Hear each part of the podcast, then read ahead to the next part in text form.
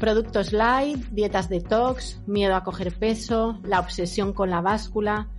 Todo esto y mucho más está muy presente en los mensajes que rodean al mundo de la alimentación y del entrenamiento femenino. ¿Por qué hay tantos mitos? ¿Qué hay de verdad en todo esto? ¿Realmente las mujeres tenemos que adaptar nuestra alimentación y entrenamiento? ¿Cómo nos influye la menstruación? De todas estas cuestiones charlamos hoy con Marcos Vázquez, fundador de Fitness Revolucionario. El deporte y una buena alimentación ayudan a mantener y a mejorar nuestro rendimiento físico y mental. A veces la edad y algunas actividades pueden incidir directamente sobre la salud articular, provocando dolor y limitación de la movilidad y flexibilidad. Hill, laboratorio experto en complementos alimenticios con más de 45 años de experiencia, puede ayudarte con tus dolores o molestias en articulaciones y músculos. ¿Cómo?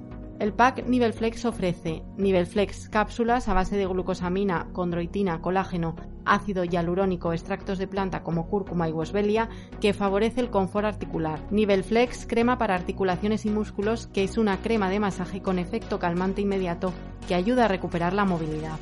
Además, el sueño de calidad es otro pilar fundamental para encontrarse bien. Por eso Tongill te ofrece varios complementos que ayudan a conciliar el sueño. Estado puro valeriana GABA, Dortil doble fort y estado puro melatonina. Todos los productos de laboratorio Stonehill cuentan con un riguroso etiquetado y con todas las especificaciones necesarias. Soy Carmen Osorio, periodista, creadora del blog No Soy una Drama Mamá y autora del libro Mamá sin Dramas. Gracias por unirte a este espacio donde charlo con expertos de distintos ámbitos desde la educación hasta la salud y el deporte. Bienvenido Marcos, ¿qué tal? Muy bien, un placer estar aquí contigo, Carmen. Bueno, hemos, em, justo antes de empezar la entrevista, los dos estamos en Gijón y no lo sabíamos. No lo sabíamos. es surrealista. Es lo malo de las redes. Bueno, me gustaría que fuéramos desmontando en esta entrevista algunos mitos en cuanto al mundo del fitness en torno a la mujer, eh, porque es obvio que hay una serie de diferencias entre hombre y mujer, ¿no? Pero no tanto quizás como nos hacen creer, no sé si desde distintas industrias o ya es eh, eh, algo social, ¿no? ¿Por qué se empeñan en tratarnos como si fuéramos especies distintas?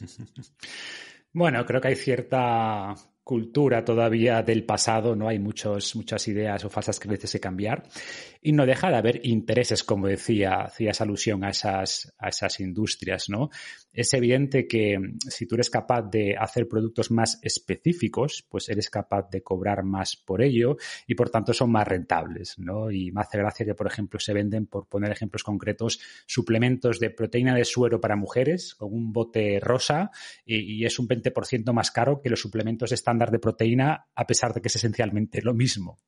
Es brutal eso, ¿eh? Pasa con, la, con las cuchillas de depilación. Con... todo, con todo. Parece que si le cambias el color de rosa y le, haces un anuncio concreto, ya por eso sube de precio, aunque como bien dices, una cuchilla es una cuchilla y no hay mucha diferencia entre las pieles, ¿no? Entonces creo que eso es importante, es un factor, o sea, como siempre, hay que seguir el dinero para encontrar los motivos de, muchos, de muchas cosas que ocurren.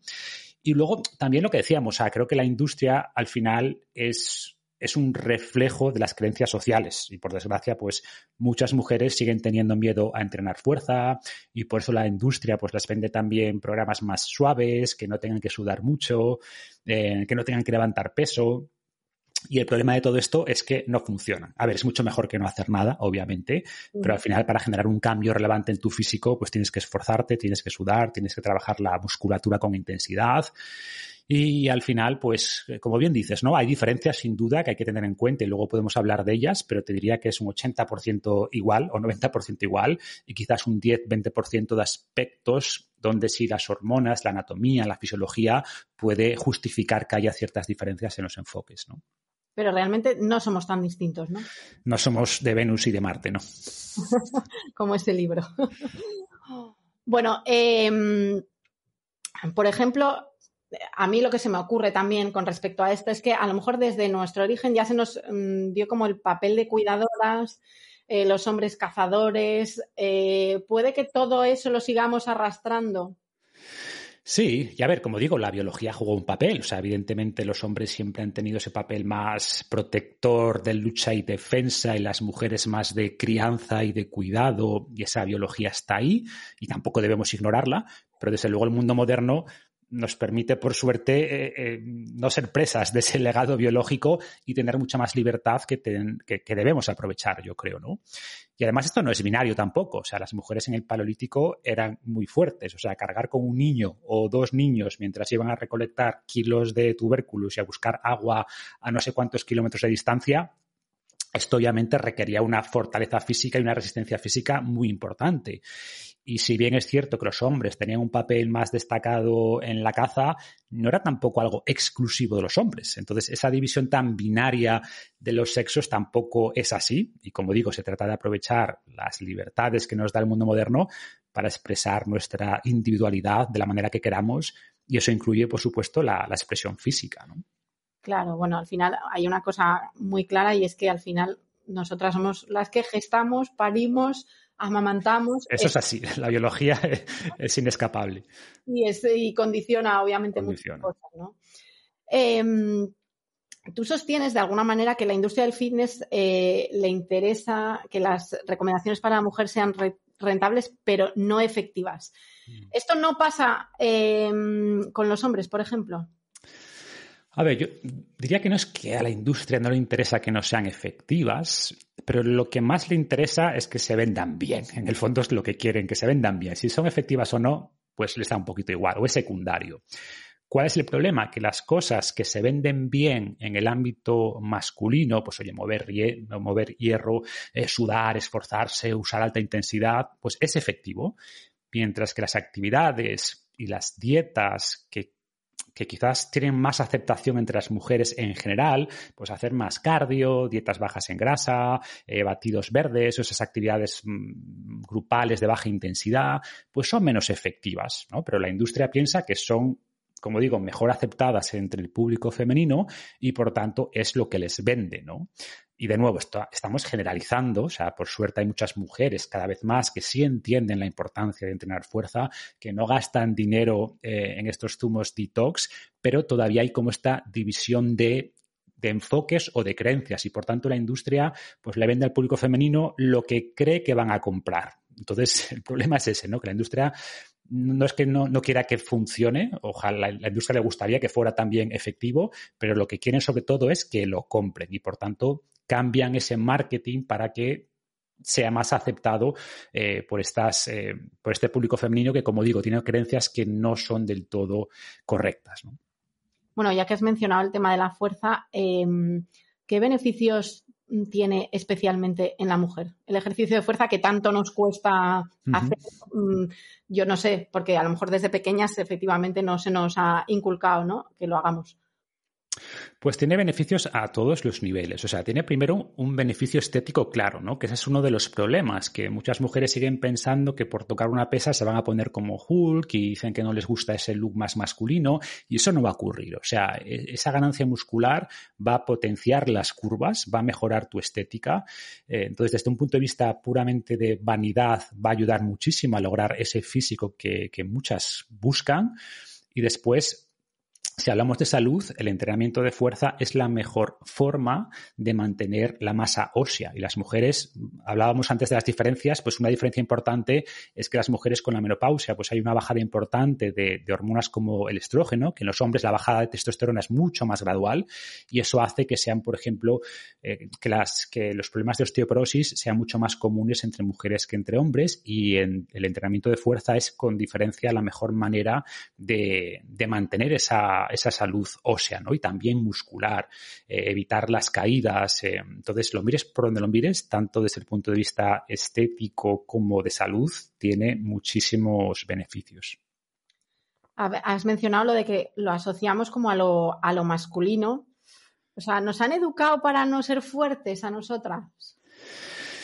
Sí, como decía antes, o sea, como decía, al final jugamos, había una cierta división de los sexos y lo que ha hecho la cultura quizás es eh, convertir algo que era un espectro en algo que es binario. Los hombres protegen y las mujeres cuidan. Entonces, eh, eso es equivocado y sobre todo cuando hoy no necesitamos eso, por suerte, ¿no?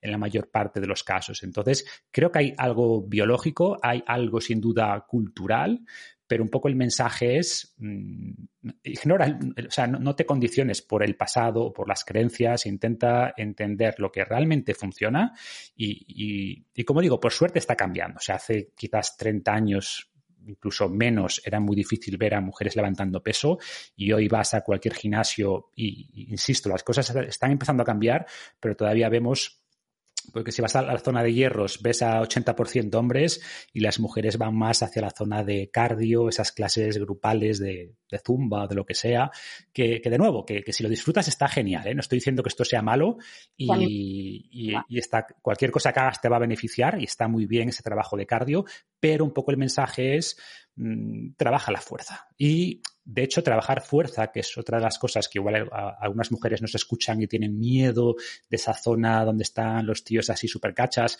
es, tampoco hace falta que levantes grandes pesos. O sea, puedes empezar a entrenar fuerza con tu propio cuerpo, haciendo flexiones, sentadillas, desplantes, eh, dominadas. O sea, puedes empezar incluso eh, en tu casa, en la zona de colchonetas del gimnasio, si te sientes más cómoda, pero simplemente incorporando este tipo de entrenamientos que generan más tensión en los músculos y que aportan esos beneficios que decíamos antes y que no vas a lograr únicamente añadiendo más horas de cardio.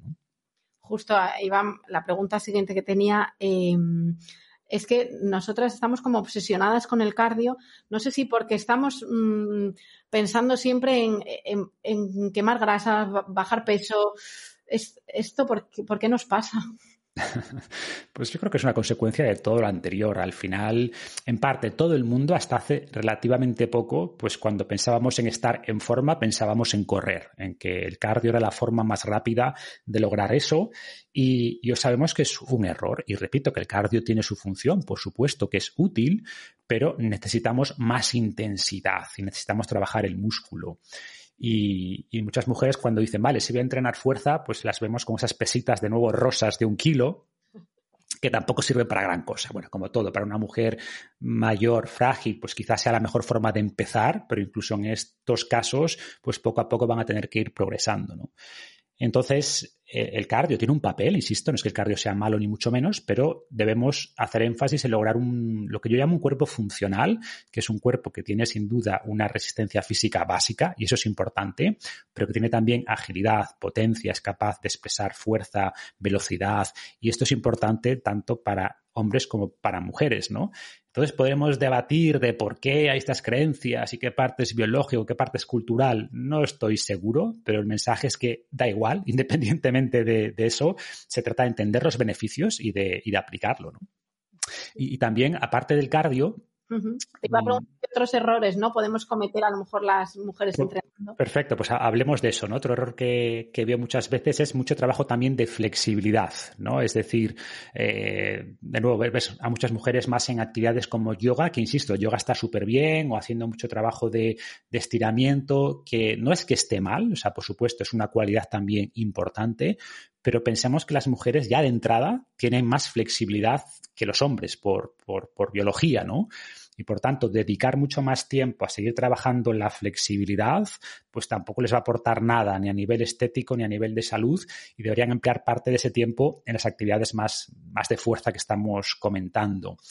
O también vemos que las mujeres cuando entrenan fuerza hacen mucho más énfasis en glúteos y piernas, que en parte tiene sentido, por supuesto, pero es raro que, que las veas entrenando pecho, hombros o brazos, es como. Y, los hombres cometen el error opuesto, ¿eh? Los hombres los verás siempre entrenando pecho, bíceps y les cuesta más trabajar pierna. Entonces, al final, tanto unos como otros se trata de entender oye, que todo el, todo el cuerpo es importante, todos los grupos musculares son importantes y para lograr, de hecho, un físico armónico, debemos entrenar todo el cuerpo, ¿no? De manera equilibrada. Vamos, mira, has mencionado lo del músculo. Eh, que, es, que efectivamente las mujeres como tenemos ese miedo a demasiado músculo, ¿no? Eh, pero yo quiero al final trasladar a, las mujeres, ¿no? El mensaje eh, de que el músculo es una cosa, un órgano, casi un órgano más, ¿no? De, del cuerpo, o sea, que tiene una función súper importante. Un órgano endocrino en todas reglas, sí, sí. Entonces, vamos a, véndeles tú, Marcos, por qué tienen que tener una buena composición corporal donde mm. el músculo tenga un peso importante. Sí, a ver, eh, antes daba una versión más reducida, podemos expandir un poco más, pero como dices, el órgano no es simplemente ese tejido contráctil que nos ayuda a movernos, que ha sido la visión fisiológica durante décadas, sino que ahora, pues los investigadores están viendo que el músculo, como decía, es un órgano, es un órgano endocrino eh, en, en, todos los sentidos, o sea, produce decenas de mioquinas, que son bueno, moléculas que tienen un montón de funciones tiene una función, por ejemplo, relacionada con lo que decía antes. Hay una especie de conversación constante entre el músculo y el hueso y, por tanto, parte de estas mioquinas que liberan los músculos son para indicar al hueso, oye, crece, ¿no? Fortalécete. Hay mioquinas ligadas, por ejemplo, con, la mejora del rendimiento cognitivo, como la famosa BDNF, que es una especie de fertilizante neuronal. Entonces, tenemos mucha evidencia de que ese trabajo de, de, activación del músculo mejora, por ejemplo, el rendimiento cognitivo, mejora la memoria, mejora el bienestar, aumenta la producción de, por ejemplo, de endorfinas. Eh, Hablamos, por ejemplo, ahora también mucho del síndrome metabólico, de la diabetes, de la resistencia a la insulina. Bueno, pues el músculo es más importante que, o sea, es más importante ganar músculo que perder grasa para mejorar esos problemas metabólicos. Y constantemente se habla de la grasa, ¿no? Perder grasa para, para mejorar la resistencia a la insulina, etcétera que es importante sin duda, pero distintos estudios indican que es más importante aumentar la masa muscular que perder grasa. Y si logras las dos a la vez, que de hecho es relativamente fácil al principio, pues mucho mejor, ¿no? Entonces, mm, los beneficios del músculo son múltiples y sin entrar en la parte estética, como decía, y se trata, por tanto, de, trabajarlo, de entender que es un tejido muy importante, que no solo ese pues ese soporte o esa capacidad no, solo nos, no nos da esa capacidad de, movernos, sino que tiene múltiples funciones adicionales. No es un órgano endocrino y tiene un montón de, de beneficios hormonales, incluso. Ya si hablamos de que al final es tu capacidad muscular la que va a evitar que te lleven al geriátrico cuando seas mayor, porque muchas veces mmm, no entras en el geriátrico porque no seas capaz de caminar 10 kilómetros, sino porque no tienes la fuerza necesaria para levantarte, para subir las escaleras, para valerte por ti misma, en definitiva, ¿no? Entonces, tanto por estética como por, por funcionalidad futura y como por bienestar, como por prevención de un montón de, enfermedades que se producen con la edad, pues tenemos que cuidar esa masa muscular. Y de hecho, hablaba antes de la relación entre el músculo, o sea, o que es más importante la ganancia muscular que la pérdida de grasa en muchos casos. Bueno, pues tener más masa muscular va a hacer que quemes más calorías incluso cuando estás durmiendo y por tanto va a facilitar la, la pérdida de grasa. Y por ejemplo, uno de los errores que muchas mujeres, bueno, muchas personas, ¿no? Pero quizás incluso más en mujeres cometen es eh, ponerse a dieta, bajar mucho las calorías sin incorporar ese trabajo de fuerza y eso lo que hace es que pierda más masa muscular durante esa fase de, dieta. Y eso aumenta el rebote posterior. O sea, si pierdes masa muscular cuando estás a dieta, después es mucho más probable que tengas efecto rebote. O sea, que, a los seis meses no solo has recuperado el peso que tenías al principio, has, has recuperado esos kilos eh, que tenías, o sea, que has logrado perder, sino que has ganado tres kilos más porque al final el cuerpo, esa pérdida de masa muscular, hace que aumente el apetito. Hay un concepto muy interesante que es el proteinostato y se refiere a esto, ¿no? A que tu cuerpo intenta mantener cierto nivel de masa muscular y que cuando la pierdes, tu cuerpo te va a hacer comer mucho más para intentar recuperarla y vas a acumular, por tanto, más grasa. Entonces, podríamos hablar horas solo de esto, de la importancia de, de mantener el músculo que tenemos y de entrenar fuerza para intentar ganar un poco más de, este tejido tan, tan valioso.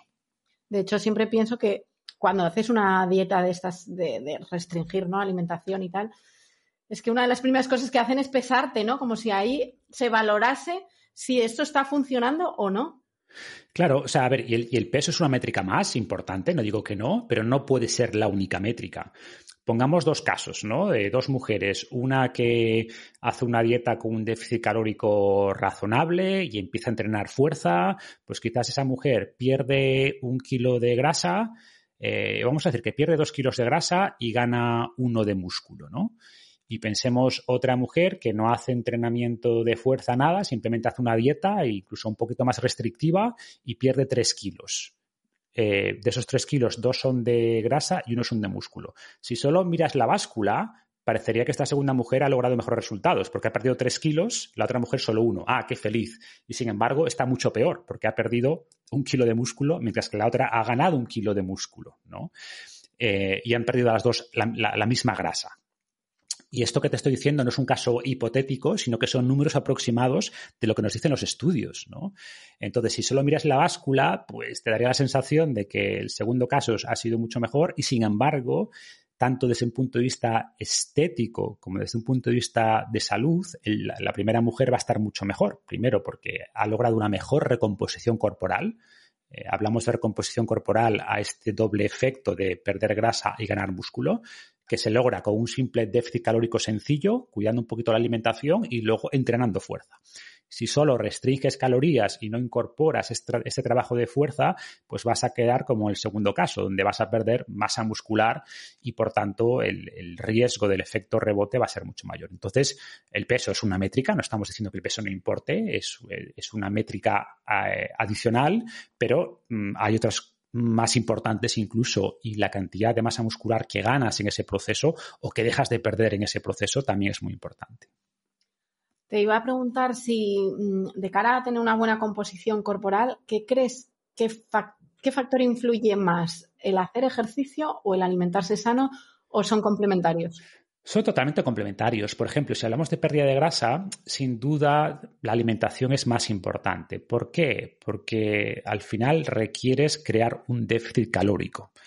Y una persona que come 1.500, 2.000 calorías, pues comer 300 calorías menos, 400 calorías menos al día, no digo que sea fácil, pero es razonable, o sea, no es un sacrificio tan grande. Sin embargo, intentar quemar cada día 400 calorías como entrenamiento, es difícil, o sea, requiere un esfuerzo y además es cada día y por tanto esa parte más de lograr un déficit para quemar grasa, quizás la alimentación juega un papel muy importante o más importante, pero claro, solo con alimentación no vas a lograr estos beneficios que estamos diciendo de masa muscular. Entonces se complementan perfectamente, ¿no? digamos que de esta de esta fórmula de la, de la, recomposición corporal, pues la parte de pérdida de grasa la vas a gestionar mejor con la alimentación y el ejercicio complementa, por supuesto, pero la parte de ganancia muscular la vas a lograr principalmente con la actividad física y lo que tienes que asegurar con la alimentación es que consumes suficiente proteína como para que ese músculo tenga el sustrato para regenerarse y crecer, ¿no? Entonces, las dos cosas importan, tanto para pérdida de grasa como para ganancia muscular, pero quizás para la parte de pérdida de grasa la alimentación es la clave y para la parte de ganancia muscular el entrenamiento es la clave. Y con respecto a la alimentación, ¿qué errores solemos cometer las, las mujeres? Pues, a ver, las personas en general cometen los mismos errores, pero es cierto que quizás si tuviéramos que diferenciar un poco, las mujeres suelen tener más miedo a las grasas. Em, y, es sorprendente también que haya alimentos rosas, ¿no? Eh, estos alimentos, eh, fiambres bajos en grasa, lácteos desnatados, 0%, cero azúcar, cero grasa, cero no tiene nada, parece. Y de nuevo, que son más caros y desde luego no son más saludables que los alimentos menos procesados, porque estos alimentos muchas veces, aunque se promocionan como más saludables, no lo son. Son alimentos bastante más procesados, más caros y menos saludables que sus versiones, entre comillas, eh, enteras, con toda su grasa y, y, toda, y todo lo que tienen que llevar, ¿no? También creo que hay, hay, muchas mujeres en el mundo del fitness que comen pocas calorías, que comen poca proteína y además mm, si lo, si lo asociamos o lo complementamos con lo anterior, ¿no? De hacer mucho cardio, pues les cuesta progresar después en la ganancia de masa muscular. Eh, y esto deriva muchas veces en problemas con la menstruación. En muchos casos vemos de amenorrea hipotalámica, eh, yo siempre digo que no se trata necesariamente de comer menos, sino de comer, eh, de comer lo necesario, de comer mejor, ¿no? De darle al cuerpo lo que necesita, que básicamente, insisto, es alimento fresco, poco procesado, en algunos casos puede ser interesante un suplemento de suero, eh, no tener miedo tampoco a hacer alguna fase de volumen que decimos para facilitar la ganancia muscular, eh, no gastar dinero en los zumos detox que también son especialmente, están especialmente orientados desde el punto de vista de marketing a las mujeres y, aportan poquito. Eh, quizás suelen caer también más en los engaños de suplementos quema grasa, ¿no? especialmente diseñados para la mujer. Entonces, iría por aquí, ¿no? O sea, repito, son errores que todo el mundo comete, pero por algún motivo sí veo que son más frecuentes en las mujeres. Ah, justo hablabas de suplementos. ¿Recomiendas alguno en concreto que podamos tener las mujeres más? En principio no, no hay ningún suplemento que sea específico para la mujer desde el punto de vista del rendimiento físico, ¿no? Quizás podríamos hablar para, para unas fases concretas o para síndrome premenstrual o para regulación hormonal. O sea, hay algunos suplementos que pueden ser interesantes, pero a nivel general, si hablamos, por ejemplo, de, del tema de hoy, ¿no? De, de ganancia muscular, de pérdida de grasa, exactamente los mismos que para hombres. O sea, mm, hay dos que yo recomiendo casi siempre, que son la proteína de suero a la que hacía antes mención. Primero, porque es un, es un suplemento, pero en el fondo es, es, es, un alimento. O sea, para mí está más cerca de ser un alimento que un suplemento.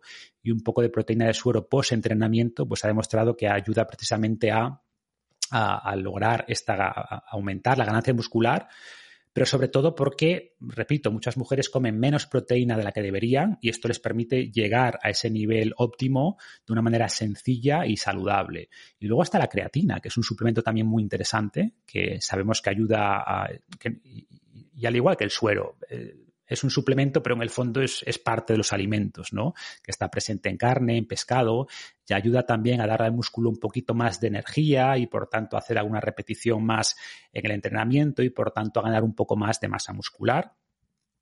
Y después a nivel de los famosos quemagrasa, pues no hay mucho. O sea, está la cafeína, es con diferencia el suplemento más utilizado eh, y más efectivo de cara a pérdida de grasa.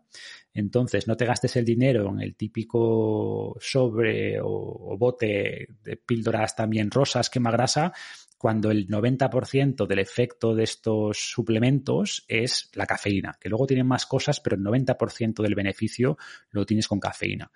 Y no hay diferencias. Hombre, lógicamente las dosis, ¿no? En general, pues las dosis que requieren las mujeres son un poco menores que las dosis que requieren los hombres, pero básicamente porque tienen un peso promedio menor. No hay, no por ninguna diferencia fisiológica como tal.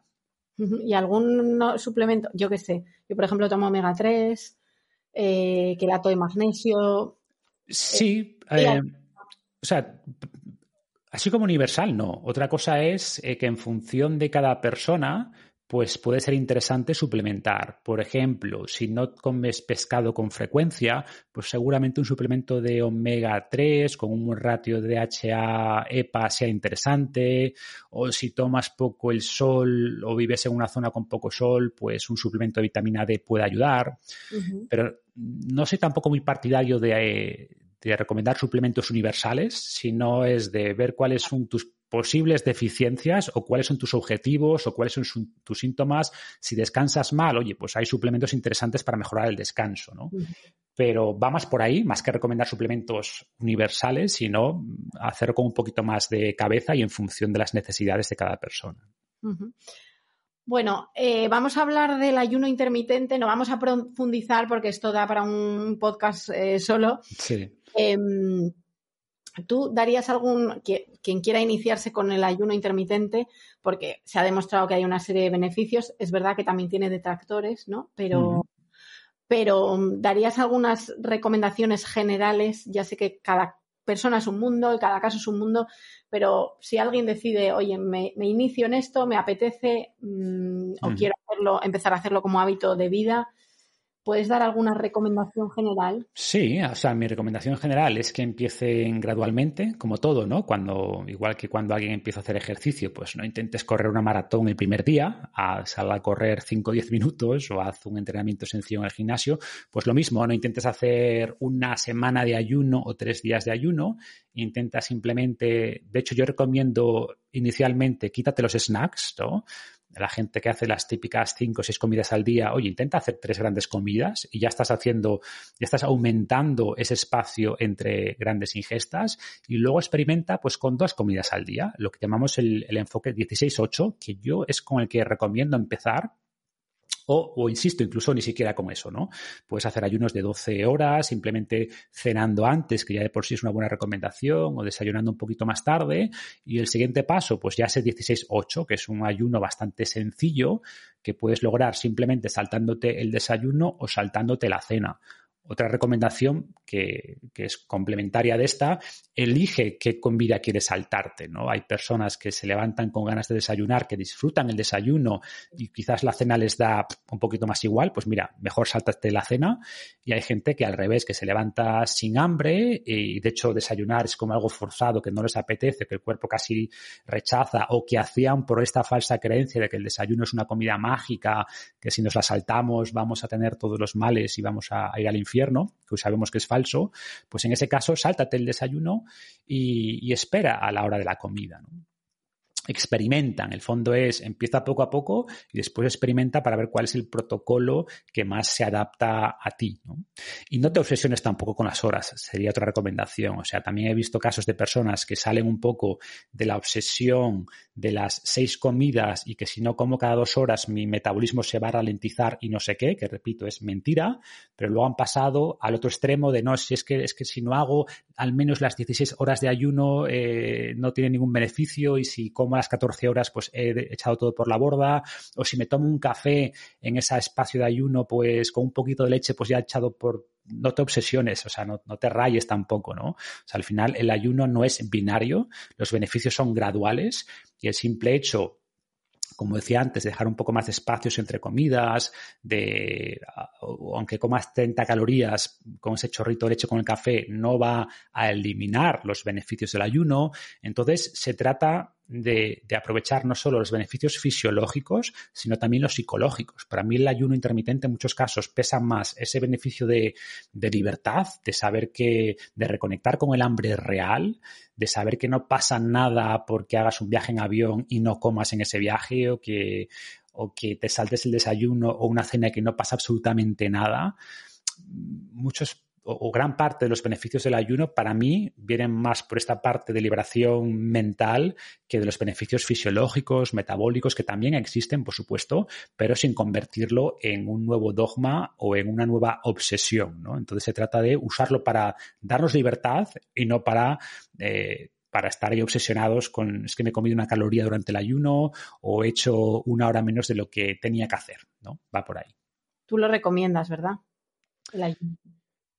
Yo creo que es bueno, o sea, pensemos de nuevo en nuestro legado ancestral, pues al final ayunar era lo más natural del mundo, no es casualidad que todas las religiones propongan algunos espacios de ayuno y si sumamos esto a toda la evidencia científica de estos que se ha ido acumulando estos años, pues los beneficios del ayuno están claros. Mira, yo para mi podcast entrevisté a Ana María Cuervo, que es una de, las científicas más, más reconocidas en, el mundo del anti-aging, del anti-envejecimiento, y, ella pues lo, estudia cada día, ¿no? O sea, ve los efectos del ayuno intermitente en, ratones y en humanos con, con medidas concretas. Tenemos un montón de metaanálisis que hablan de los beneficios del ayuno pero como todo, o sea, yo entiendo que haya detractores que les preocupe sobre todo el aspecto más psicológico, ¿no?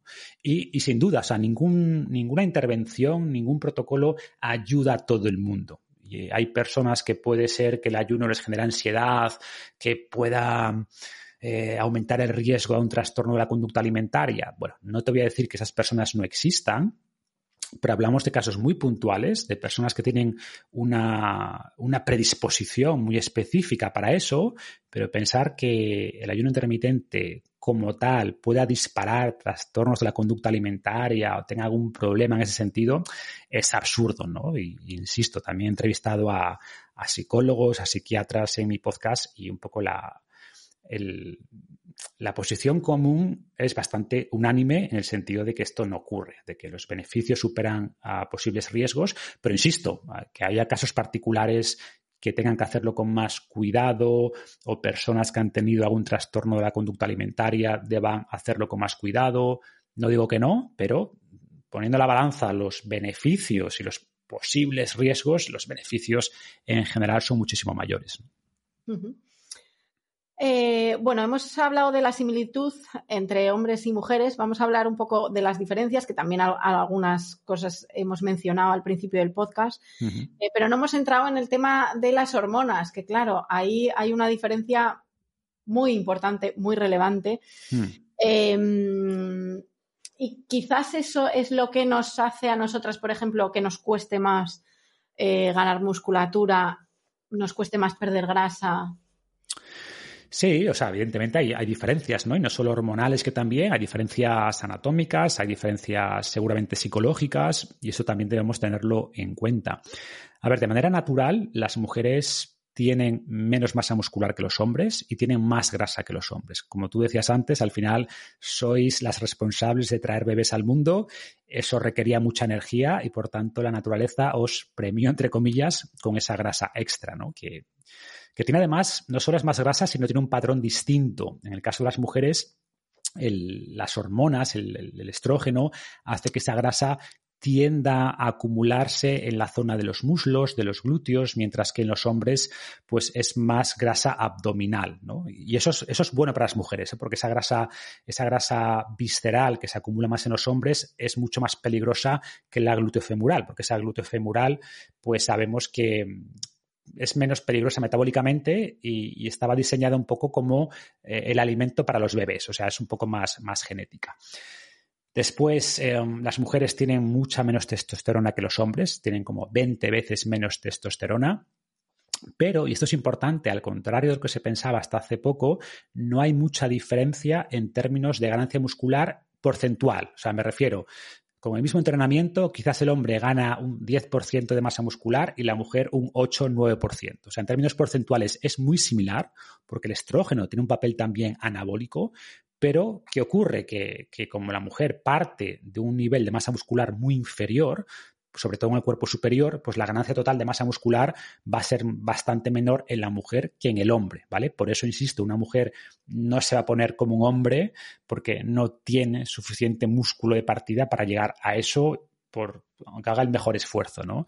Y muchos de los físicos que veíamos sobre todo en los 80, 90 de mujeres muy, muy musculadas, en el 90% de los casos o más era por el uso de esteroides. No eran físicos que se logren de manera natural en el gimnasio, aunque te pases ahí tres horas al día levantando hierro. ¿no? Entonces, las diferencias hormonales van por aquí sobre todo y después hay, diferencias. Por ejemplo, sabemos que las mujeres oxidan algo menos de proteína y de carbohidrato y oxidan algo más de grasa. Entonces, podrían comer un poquito más de grasa porque sus requerimientos de proteína y de carbohidrato son menores. Em, son más resistentes a la fatiga que los hombres y podríamos adaptar los entrenamientos para la mujer aumentando un poquito las, em, las repeticiones que hacemos en cada serie, podrían incluso entrenar con un poquito más de frecuencia que los hombres. Entonces hay particularidades, por supuesto, pero, pero como decíamos antes, ¿no? Es 80% igual, quizás 20% de diferencias tanto hormonales, fisiológicas, que podrían justificar hacer esos pequeños cambios tanto a la alimentación como al programa de entrenamiento. Es que justo el otro, el otro día me hice la prueba de esfuerzo, me había otra hace cinco años y mi porcentaje de grasa corporal había subido un 3%, del 16 al 19. Y digo, pero vamos a ver si estoy entrenando igual. ¿Por qué estoy subiendo la, la, grasa corporal? No lo entiendo. Mi teoría es que la edad también va ahí haciendo Sí, a ver, la edad, por supuesto, influye, influye en todo, ¿no? De todas maneras, soy bastante escéptico. ¿Cómo te hiciste el test? ¿El test típico de bioimpedancia? Con el, con el aparato, ¿cómo se llama? El pliómetro. Ah, el sí, sí eso, eso está mejor, pero siempre hay margen de error. ¿eh? O sea, si hablamos de, de cambios del 2-3%, puede ser perfectamente, eh, puede ser perfectamente un error normal. Que tuvieras en realidad antes un 1% eh, más de lo que pensabas y ahora 1% menos de lo que pensabas y que en realidad estés muy parecida. Pero sí, sí, a ver. Yo no tengo. ¿Cómo? que tengo esa percepción, digo, tampoco he cambiado tanto. Por eso, yo, yo, me fío más de, de, las fotos y del espejo que de lo que diga el plicómetro o la bioimpedancia. De hecho, la bioimpedancia te puede marcar más o menos 3% de un día para otro simplemente porque estás más o menos hidratada, ¿no? Entonces hay que tener en cuenta que las medidas hay que tomarlas con un poquito, hay que, hay que cogerlas con pinzas, pero sin duda, o sea, la, edad para hombres y para mujeres pues dificulta todo, ¿no? Y en las mujeres, como decía antes, es mucho más marcada eh, a partir de la menopausia, porque los hombres la testosterona va bajando de manera muy gradual, en las mujeres quizás en un espacio de uno o dos años los estrógenos se desplomen, ¿no? Y como decía antes, los estrógenos tienen un papel importante en, es una hormona anabólica también y por tanto puede influir bastante en la composición corporal y vemos que muchas mujeres a partir de la, de la menopausia pues su, la propia distribución de la grasa cambia y empiezan a adoptar un perfil más masculino, ¿no? Como más grasa visceral eh, y al revés, hombres que engordan mucho, que baja la testosterona o que la testosterona se convierte en, en, estrógeno por un proceso que se llama, bueno, por una enzima que se llama aromatasa, pues vemos que los hombres empiezan a acumular más grasa en la zona glutofemoral. Entonces, estos cambios hormonales, bien por la menopausia, bien por, por, el exceso de grasa o lo que sea, puede cambiar precisamente eh, el patrón de acumulación de grasa. Y ya que estábamos hablando del tema hormonal, obviamente tengo que tocar el tema de la menstruación, porque, oye, al final es una cosa muy relevante ¿no? para, para las mujeres. Eh, y obviamente también podríamos hablar de la menstruación en un único capítulo, pero lo vamos a, tocar eh, brevemente. Eh, yo creo que, obvio, o sea, yo lo noto, por ejemplo, a la hora de hacer ejercicio, el tema de la menstruación lo noto muchísimo. Uh -huh, claro. y, y, y, es algo que en mi vida diaria no notaba, pero en cuanto empecé a hacer ejercicio hace unos años, noté eso, esos cambios a la hora de que los días que ovulas estás más floja, la semana previa a bajarte la regla, pues también estás más floja, luego, sin embargo, tienes más energía. Eh, pero claro, por otro lado dices, o sea, nos tenemos que volver locas para alimentarnos y para entrenar en función de la menstruación. ¿Cómo dices? Eh, yo creo que no, o sea, creo que es hilar demasiado fino, pero sí se pueden hacer ajustes, ¿no? O sea, yo, por ejemplo, tengo un programa específico para las mujeres que es Guerrera Espartana y ahí doy algunas ideas para entrenar y para comer según el ciclo menstrual. Pero ¿qué pasa? Que por un lado, como dices, mmm, tampoco merece la pena las ganancias, hablamos de ganancias pequeñas, Uh -huh. haciendo, haciendo, ajustando el entrenamiento y la alimentación al ciclo menstrual o a la fase del ciclo menstrual. Y por otro lado, que hay muchas variaciones. O sea, podemos hablar de un ciclo menstrual típico, pero casi ninguna mujer tiene un ciclo menstrual típico. Siempre hay variaciones. Eh, el síndrome premenstrual, pues unas mujeres lo tienen muy marcado y otras ni se enteran. Algunas mujeres justo en la ovulación están súper fuertes, de hecho, y otras que como quizás tu caso estéis un poquito más flojas. Entonces, hay ciertos aspectos generales, porque al final más o menos si hay cierto ritmo que siguen las hormonas, ¿no? La FSH, el LH, el estrógeno, la progesterona, pues tienen curvas más o menos predecibles, pero ves, si graficas en una gráfica las, las curvas hormonales de 20 mujeres, vas a ver 20 curvas distintas. Vas a encontrar patrones, por supuesto, pero van a ser 20 curvas distintas. Entonces, podemos dar recomendaciones generales. Por ejemplo, sabemos que durante la fase folicular, pues previa a la ovulación, hay mejor sensibilidad a la insulina, eh, hay un mejor uso del glucógeno, eh, el metabolismo, sin embargo, está un poquito más bajo, ¿no? Y, y tiene sentido quizás aquí hacer entrenamientos un poquito más, eh, más de HIIT, un poquito más intensos. La fase lútea, pues se reduce, sin embargo, la sensibilidad a la insulina, eh, se tiende a oxidar más grasa, aumenta el metabolismo y quizás aquí podemos aprovechar también para hacer un poquito más de, de cardio. Pero eh, también suele ocurrir que durante la fase, sobre todo previa a la, a la, menstruación, pues también aumenta el apetito, ¿no? Entonces, vale, tienes un metabolismo más alto, pero también tienes más hambre. Entonces, una cosa suele compensar la otra. Entonces, como digo, podríamos hilar más fino y, y en el programa este de Guerra Espartana, pues explico un poco más algunas ideas para, para, aprovecharlo, pero recomiendo tampoco volverse loca. O sea, al final, y guiarse un poco más por las sensaciones. Lo que tú dices, que hay días que te sientes un poquito más floja, oye, pues baja la intensidad y ya está. Tampoco te, tampoco hay que volverse. Sí, sí. efectivamente. Va por ahí, ¿no?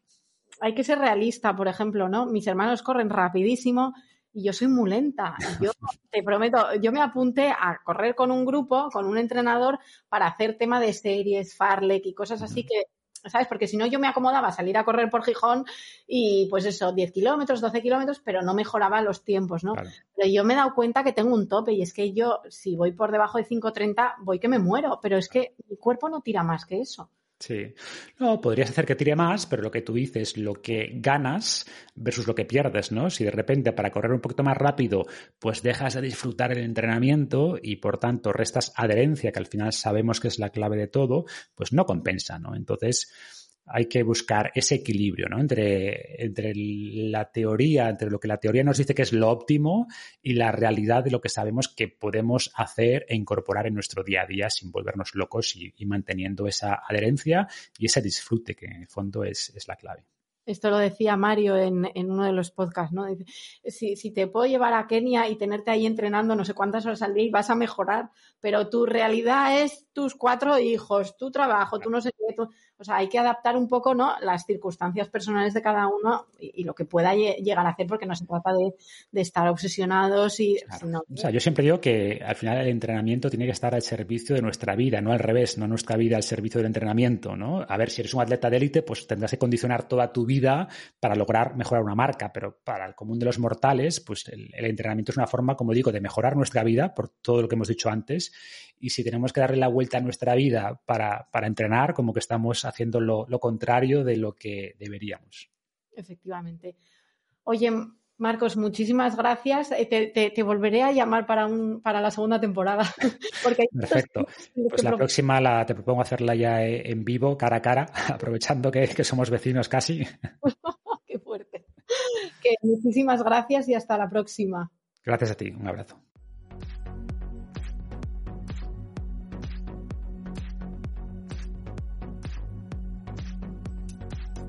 Bueno, pues vaya, vaya entrevista. La verdad es que en todos los podcasts que hemos hablado de ejercicio físico mmm, han incidido muchísimo en el tema de la fuerza.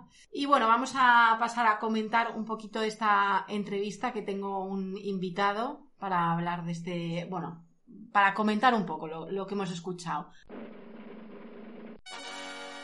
Bueno, el invitado, el invitado es, es, Alfonso, que va a ser invitado siempre, va a ser colaborador directamente. ¿Has ser colaborador ya? Eres colaborador oficialmente. O sea, ¿puedo poner en LinkedIn que soy colaborador de podcast? Exacto, lo puedes poner en LinkedIn. Que, oye, estabas en la entrevista eh, como si yo estuviera escuchando a Bon Jovi. Más o menos. Sí. Sin gritar. Totalmente. O sea, eh, Marcos, eh, muy fan. Súper fan. Alfonso es que es súper fan. Yo le tenía a Marcos en apuntado como mm, una de las posibles entrevistas, pero cuando llegaste dijiste, no, hay que escribirle ya, para esta temporada. es que me anticipé. Es decir, eh, la gente que lo sepa. Eh, como... Le escribiste tú. Totalmente, o sea, salió de mí iniciativa de eh, empleado nuevo, me mm, totalmente a mi jefa y dije, a Marcos hay que traerlo ya. Porque fuera de bromas, aparte de este pero demás, a mí Marcos me parece un... Bueno, tú lo sabes. Tú lo sigues desde hace mucho tiempo. En redes no sigo mucha gente y demás, pero a Marcos sí que soy de esa gente que sigo desde hace años. Eh, me he leído, comprado sus libros, estoy suscrito a la newsletter. O sea, realmente es un tío que a mí me, me parece súper interesante pongo en práctica muchos de sus consejos, bueno, en fin. A mí una de las cosas que siempre me gusta resaltar es el tema del ejercicio de fuerza. Soy muy pesada con esto. Lo que pasa es que, claro, como yo nunca hice deporte hasta... Claro, a, mí, a mí me gusta mucho más el testimonio de Marcos y yo creo que nos ayuda a los dos porque eh, tanto tú como yo, o sea, nunca fuimos especialmente deportistas. O sea, empezamos en esto del deporte un poco talluditos. no éramos... el del recreo, pero sí, ya... Sí, o sea, no, no fuimos nunca tú y yo deportistas. Empezamos bastante tarde. Y, y yo creo que empezamos, como todo el mundo, pues con, con ciertos mitos, con, con, errores. Y, Corriendo solo. Sí, y, y, gente pues como Marcos, a mí personalmente me, me ayudó a, a, enfocar, digamos, o a entender mi cuerpo de otra forma, al un poco el, el menos es más, pero haciéndolo bien, el no centrarme solo en un factor, sino tener un, bueno, un, un, cuerpo completo y sano. A mí, sinceramente, me, me bueno, me, me, ayudó bastante y me ayuda a leerle. No soy ejemplo de nada, pero a mí cuando alguien cada vez me pregunta a alguien, oye, tú de qué, yo digo, yo no tengo ni idea. Yo siempre digo, Marcos. Vete a Marcos. Marcos, digo yo, Marcos, Marcos, Marcos. Marcos, muchos de los seguidores que tienes me los debes a mí. 10 o 20 amiguillos míos y familia, por lo menos. Porque yo en cuanto alguien me pregunta algo, digo, yo a mí no me preguntéis. Y, y lo lanzo para, para Marcos, a Marcos. Yo tengo que hacerle más caso a Marcos porque está, es una evidencia que tú eh, te pones en bañador y, y, la gente te mira como en plan, oye, y yo me pongo en bañador y a, a mí no me miran igual. Vale. Pero eso no es lo importante, dilo. No, dilo. totalmente, totalmente. Pero Es eso no es lo importante. eh, el cuerpo funcional, estética, a ver, que, que está muy bien lo de la estética, ¿eh? No- Oye, que, que- a ver, y, y a ver, y una cosa, la realidad es que a la mujer nos importa mucho la parte estética, o sea, y es una de, y esa es la razón por la que yo, por ejemplo, empecé a hacer ejercicio. Tenía que recuperarme de tres embarazos seguidos en cuatro años, y, y yo me lancé, y siempre lo digo, yo me lancé a hacer deporte por verme físicamente bien después de tres embarazos. Pero a mí me gusta que, y, y lo veo la última vez que estuve en tu casa, que ya tengas, que hayas perdido el miedo a, a coger peso, o a que hayas co- comprado tus pesas en casa, o que me preguntes, es decir, que, que veas como eso ya como parte del entrenamiento y, y que, y que te guste, incluso que lo disfrutes. Porque tengo el recuerdo, eh, yo cuando empecé en el gimnasio, ya hace, no sé, siete, siete, o- siete u ocho años, y tengo recuerdo cuando empecé en ese momento iba con una chica y, y es que ella tengo recu- no se acercaba a, a la zona de pesas, era como, como si el, como si el suelo del fuese, fuese lava, la zona de pesas. O sea, igual. Y si ella acababa en su zona, mm, mm, me avisaba por, por teléfono móvil. No fuese a ser que fuese a avisarme a mí a la zona de pesas y, se le pegase algo. O sea, es un miedo que, que y, yo, si, por si sigo hago mm, mi, mi experiencia a, las chicas, a las mujeres, que, que pierdan un poco ese miedo a coger, a coger pesas. Es, Eh, es que no, doy fe de que no es eh, fácil, o sea, no es fácil. Señoras, llevo, llevo ocho años levantando fierro, levantando, levantando hierro y comiendo como animal y sigo teniendo unos brazos de, de, de prepúber. Es decir, no es tan fácil ponerse cachas y ponerse No, y a tal. nosotras mucho. Ya lo, vosotras- lo dijo Marcos en la. eh, o sea, nosotras tenemos más, eh, más dificultad para ganar músculo. Y entonces es que no es fácil ganar músculo en las mujeres, no es fácil. Con lo cual, pues pensemos en el ejercicio de fuerza como algo que nos va a ayudar cuando seamos mayores a pues tener pues la libertad de movimiento que decía él. ¿no? Eh, y sobre todo teniendo en cuenta el tema de la menopausia, que claro, nosotros a, a cierta edad lo vemos como muy Muy lejos. lejano. Bueno, pues oye, Alfonso, muchísimas gracias por tu aportación a esta, a esta entrevista. Nos, es genial que haya sido la, la primera la de Marcos, siendo tu fan de Marcos. Eh, ahora ya te voy a dejar, te voy a acompañar, ¿vale? Pero te voy a dejar un poco eh, tu sección a ver qué, A lo que he venido, ¿no? a, a- a ver qué nos traes, ¿vale? Venga. Estamos acabando el programa y de mi libro que está ahí sobre la mesa no se ha hablado ni se va a hablar para nada. Y por lo tanto yo estoy dispuesto a levantarme y abandonar la mesa. El rincón del gafapasta. Porque yo he venido aquí a hablar de mi libro y no a hablar de lo que opine el personal, que me da lo mismo. Bueno, pues aquí está mi, mi sección. Podemos llamarlo un poco marrón, la verdad. Eh, Carmen llevaba tiempo desde el principio queriendo hacer una sección un poco con un toque cultural, recomendaciones y demás. Y, y bueno, yo creo que aspiraba a contratar a alguien con un poco más de, de enjundia, ¿eh? Y, y como no nos llegaba el, El el presupuesto. para contratar a Antonio Gasset, pues dijo, bueno, pues mi hermano, que está, que lo tengo aquí muy a mano, Y- no, pero vamos a ver, que no tienes nada que envidiar a... que es que tú controlas mucho de muchas cosas. no, no digas esas cosas porque igual la gente se espera algo que no es. Entonces tú has creado encima eh, una, Expectación. una expectación, un, un hype que dicen ahora los millennials y ahora llego yo y la gente dirá, ¿qué nos cuenta este chaval? Sea, bueno, A ver, pues cuéntanos, a ver. en resumiendo, eh, esta sección va a ser un poco recomendaciones culturales mías. No sé, recomendaciones culturales me suena como muy pedante yo recomendar algo. Cajón desastre. Sí, yo hablaré un poco aquí de. Podemos hablar. Bueno, lo voy a decir, esto lo voy a contar a la audiencia. Tú me has censurado esta, esta sección. Yo. Yo el primer día llegué. Como, además, yo esto me lo tomé muy en serio, que lo sepa todo el mundo. eh, yo llegué con, eh, con mi libretita, ¿te acuerdas? A, Sí. tu, a tu despacho. Sí. Como Murphy Brown. Y dije en plan de quiero hablar de esto. Y, y la jefa me dijo. Eso va a "Esto ser muy Es intenso". demasiado arriesgado. Alfonso, baja un poco el nivel de friquismo. Y yo dije, vale. Bueno, pues volví con un par de temas y al final pues Carmen me dijo, venga, este me gusta y nos quedamos con este. Pero Venga. desde aquí digo a la audiencia que se, que se atreva y que mm, dé feedback de si la gente le gusta más y si quiere llegar un poco más lejos, Lejos. y tratar temas un poco más, más, Frikis. más frikis. Porque aquí podemos hablar un día de, de ópera, pero podemos hablar también de cómics, podemos hablar de, de algún videojuego y enlazarlo. Bueno, pero hay que tener en cuenta que el perfil de personas que nos siguen también. y Bueno, escuchan, yo ¿vale? estoy convencido de que hay, mm, de que hay más friki de lo que Carmen piensa, de- en el interior de, de, de, De cada uno. de mucha de esa audiencia, estoy seguro. En fin. Así que, valor. Bueno, hoy, el, el tema aprobado por la jefa. Eh, básicamente, eh, pues van a ser, bueno, yo creo que es un... Empezamos por cine, que es un, es un género más agradecido porque os puedo poner trozos de alguna película y demás. Eh, el tema escogido es la radio, que nos parece como un buen, buen motivo para, para iniciar esta sección. Entonces, voy a hacer mis tres recomendaciones sobre películas en el mundo de la radio. Muy original, no sé, poco coñazo, pero ¿Se puede decir coñazo? ¿Podcast? Sí. Sí, venga, eso sí. Venga, vale. Depende de cuando lo escuchéis. Esto es, eh, si lo escuchas en horario infantil, es un Mm. peñazo. Y si lo escucháis mm, eh, de noche, es un auténtico coñazo. Pero bueno, a lo seguro. Recomendación: tres películas del mundo de la radio. La primera es. Good morning, Vietnam. No, esto no es una prueba de micro, esto es rock and roll. A rock and rollear desde el Mekong a Datatanang. Soy yo, suena película de Elvis Presley. Efectivamente. Good Morning Vietnam. Eh, a ver, uno, porque es una buena peli. Segundo, porque yo creo que a los fans de Robbie Williams es una buena forma de, de homenajearlo. Tercero, porque sinceramente eh, llevo toda la vida de- queriendo poner este corte o hacerlo yo, el Good Morning Vietnam.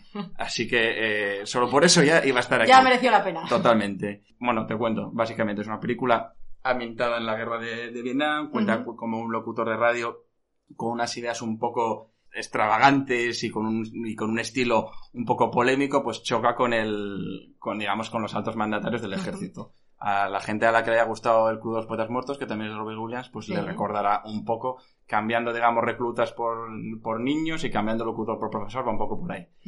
Así que, primera recomendación. Gracias. Y además, eh, tiene una, una canción eh, preciosa. Eh, no podemos poner canciones porque no queremos que nos, que nos chapen esto. Pero bueno, básicamente la canción es la de. ¿Te atreves? Es que quiero decir, que, que vamos a cantar aquí. Bueno, And I think to myself. What a wonderful world. Ah, vale, sí, o sea, si no, Sí, nos, sí, si no nos cierran por poner ese corte, pero o sea, ya, Nos ya nos van a cerrar nosotros. por ponernos a cantar, porque esto ya es lamentable. Bueno, resumiendo, esta es una canción preciosa, todos la conocéis, que como dato es una canción, eh, es decir, esta película se ambienta en el año 65 y esta canción se estrenó en el 67. Entonces, leía una entrevista a Barry Levinson, que es el, que es el director de la película, que estaba hasta las narices de que los típicos frikis le dijesen, es que la película se estrenó en el 67 y, y, o sea, la canción se estrenó en el 67 y la película se ambienta en el 65. Y él te dijo, a ver, soy totalmente consciente de que esa canción no sabía tal, pero es tan bonita y pega tanto que el locutor, que el protagonista, se la pusiese a los soldados en, en Vietnam, que me salté, me pasé por el forro, con perdón, el tema cronológico y la metí en la película. Así que, ole tú, Barry Levinson, primera recomendación. Venga, la segunda que se nos va el tiempo. Segunda recomendación, joyita, dentro audio. Sí, señores, amigos y de los otros. Como cada noche aquí está Solos en la Madrugada. Un espacio oportunista, cínico y reaccionario, hecho por desesperados para desesperados, pero nada, no preocuparse, ¿eh? Sin amor, sin amistad, sin coñazos, sin ninguna de esas cosas maravillosas que tienen los programas nocturnos. Lo más sangriento que nos permite la censura y la dirección. Por no tener, no tenemos ni erotismo, que ahora se lleva tanto. Eh, la película es Solos en la Madrugada, es una película de 78 y sí, es una película, voy a poner una joya nacional, es una película española y es una película de Garci. A ver, señores, por favor, que aguante la gente porque ya estoy escuchando los bostezos y la gente descolgándose. Garci. Eh, Garci, que es un director que a mí me gusta, entiendo que a alguna gente igual le puede echar un poco para atrás por su estilo, que igual lo encuentre un poco rápido o antiguo, pero la verdad es una peli muy valiente, es una peli que te aporta mucha información sobre el momento de la época, es decir, es una película que es, eh, insisto, de 78. Se acaba de aprobar el partido, el Partido Comunista aquí en España, está a punto de salir la, ley del divorcio, hay referencias al, momento ese de la transición, se nombra a Fraga, pero también se, se nombra a, la pasionaria, Garci le da todos, le, da le da palos a la iglesia, le da palos a la, a la, derecha, a la izquierda. Es una película valiente. Trata de un locutor de radio, de un programa de, de la madrugada, que está súper quemado con la realidad, con su vida. Y entonces él vuelca en los mejores momentos de la película. Mira, si no la encontráis por ahí o si no queréis hacer el esfuerzo de sacrificar mmm, hora y media de vuestra vida, os recomiendo que busquéis por lo menos ciertos trozos que están colgados, no nos va a costar mucho, eh, que son los monólogos de él hablando en micrófono, hablando a su audiencia. Ajá. El cabreado y, y, y, desencantado de la realidad, porque además él fuera de la, de la radio, pues se acaba de divorciar de una mujer de la que sigue enamorado, está saliendo con una, con una chica que es mucho más moderna que él y que le da 50.000 vueltas en temas de, pues, de, digamos, de, de, ideología, de sexo y demás. Tiene una compañera de, de trabajo que, que, está enamorada de él. Esto no es spoiler porque es desde el minuto cero. Y de verdad, los mejores momentos es él hablando parado delante del micrófono y hablando a la audiencia, diciendo, a ver tú, Paquita, manda a tomar por saco a tu marido si estás harta de él. Eh, o habla como a un hipotético oyente diciendo, que estás harto de tal, pues ya está. Es una película mm, muy valiente, más valiente de lo que muchos pueden recordar y que creo que está un poco olvidada, así que animo a la gente a que la recuerden. Y además, y no me cortes, Carmen, que, este, que, es que, que- le estoy haciendo gestos de que, se está alargando. que sé que nos vamos de tiempo. Bueno, de Garci, por cierto, recomiendo, tengo aquí un libro de él, porque me- Garci es, aparte de buen director, es un gran cinéfilo y, y escritor. Y esta película, además, tiene otra canción que me parece un temazo. Si yo te canto esto, Javi, mm, vas a tener que cortar un poco, eh, porque estoy pensando en la canción de, ¿cuál es la canción de Ghost? La de Oh, My my love, my darling. Vale. Tú piensas y dices tú, esa es la canción de... De, de Ghost, sí. Mentira. Esa canción la utilizó Garci años antes. Es decir, Garci pionero. O sea, antes de que cogiesen esa canción que la rescatasen para, para Ghost, eh, en los 70, casi 80, García la estaba usando para cerrar este, esta gran película. Pues mira. Así que ahí Guay. queda. Y última recomendación. Y última recomendación, y evidentemente esta es la más esperada, la más típica, pero toca hacerla, previsible, lo siento. Dentro audio, Y nunca he olvidado a toda aquella gente, ni a ninguna de las voces que solíamos escuchar por radio. Aunque a decir verdad, con el paso de cada noche vieja, esas voces parecen alejarse cada vez más y más.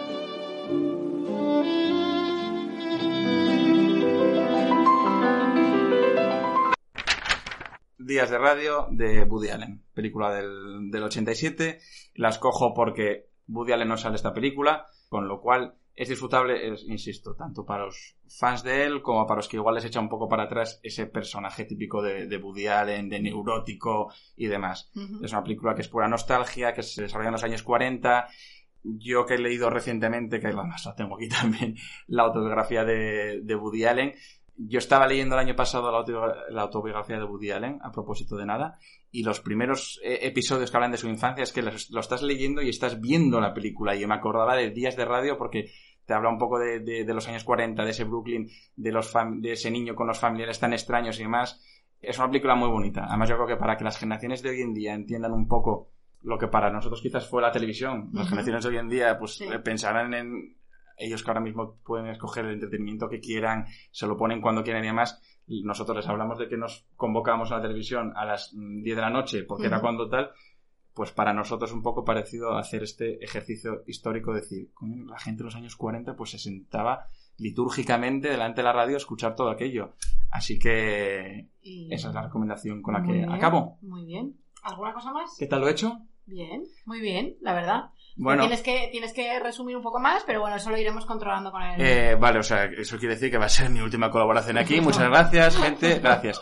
Yo tengo, eh, es decir, yo si sale adelante esta sección, que por un lado, ojalá, y por otro lado, oye, pues igual no, porque así trabajo que me ahorro, pero si sale adelante yo tengo grandes ideas, me gustaría escuchar recomendaciones de la gente, que la gente me haga, me dé consejos y demás. No sé, ir más allá, ser valiente.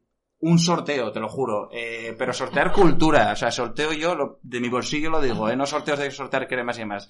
Eh, mm, sorteo libros, sorteo entradas para eventos, eh, me puedo venir muy arriba. O sea, mi hermana ahora mismo me está poniendo cara de, Sí, de- estás en la calle. O sea, ¿estoy despedido? No, no, No. no. Vale, venga. No. Pues nada, eh, hasta aquí mi sección. Cajón. Disaster. Bueno, pues aprovechando que no estoy despedido, gracias jefa. Os recuerdo que podéis, aparte de recomendaciones para mi sección y demás, y alguna ayudita, os recuerdo que podéis seguir haciéndome llegar, como habéis hecho estas, estas semanas, comentarios y preguntas para Carmen. A poder ser, por favor, notas de voz. O sea, yo siento ser pesado, pero esto es un, Tienes un es- es un exacto, podcast. tiene su punto. Y esto tiene que ser, eh, como decimos aquí, orgánico, como se dice en el medio. Yo es que ya me vengo muy arriba y me- orgánico, orgánico. Entonces, en vez de leerlo yo, pues queda muy bien si la gente se anima y ya que estoy pasando la vergüenza torera yo de ponerme delante de un micrófono, pues oye, que la gente me mande audios a poder ser cortitos y, y exacto. Preguntas a Carmen de, de redes. Oye, Carmen, ¿qué tal llevas que a la gente igual te reconozca en algunos momentos? ¿Crees que sobreexpones demasiado tu vida? Preguntas profesionales. Oye, ¿volverías a A la prensa al corazón, que yo sé que has estado ahí. Bueno, Oye, cuando estuviste en Antena 3 conociste eh, cosillas así, más personales. Feedback en general del programa. Oye, os recomiendo que traigáis a gente más tal. O, o la semana pasada entrevistasteis a no sé quién y yo creo que no le disteis el enfoque. Cajón, cajón desastre. Cajón disaster, más bien. Así que atreveos con, con todo. Eh, por cuestiones de tiempo, solo hemos podido rescatar do- dos, dos audios. Aquí va el primero. Hola Carmen, hola Alfonso. Soy Diana, seguidora de ambos y asturiana como vosotros. Si me lo permitís, voy a lanzarme con dos preguntas en lugar de una. Ahí va la primera.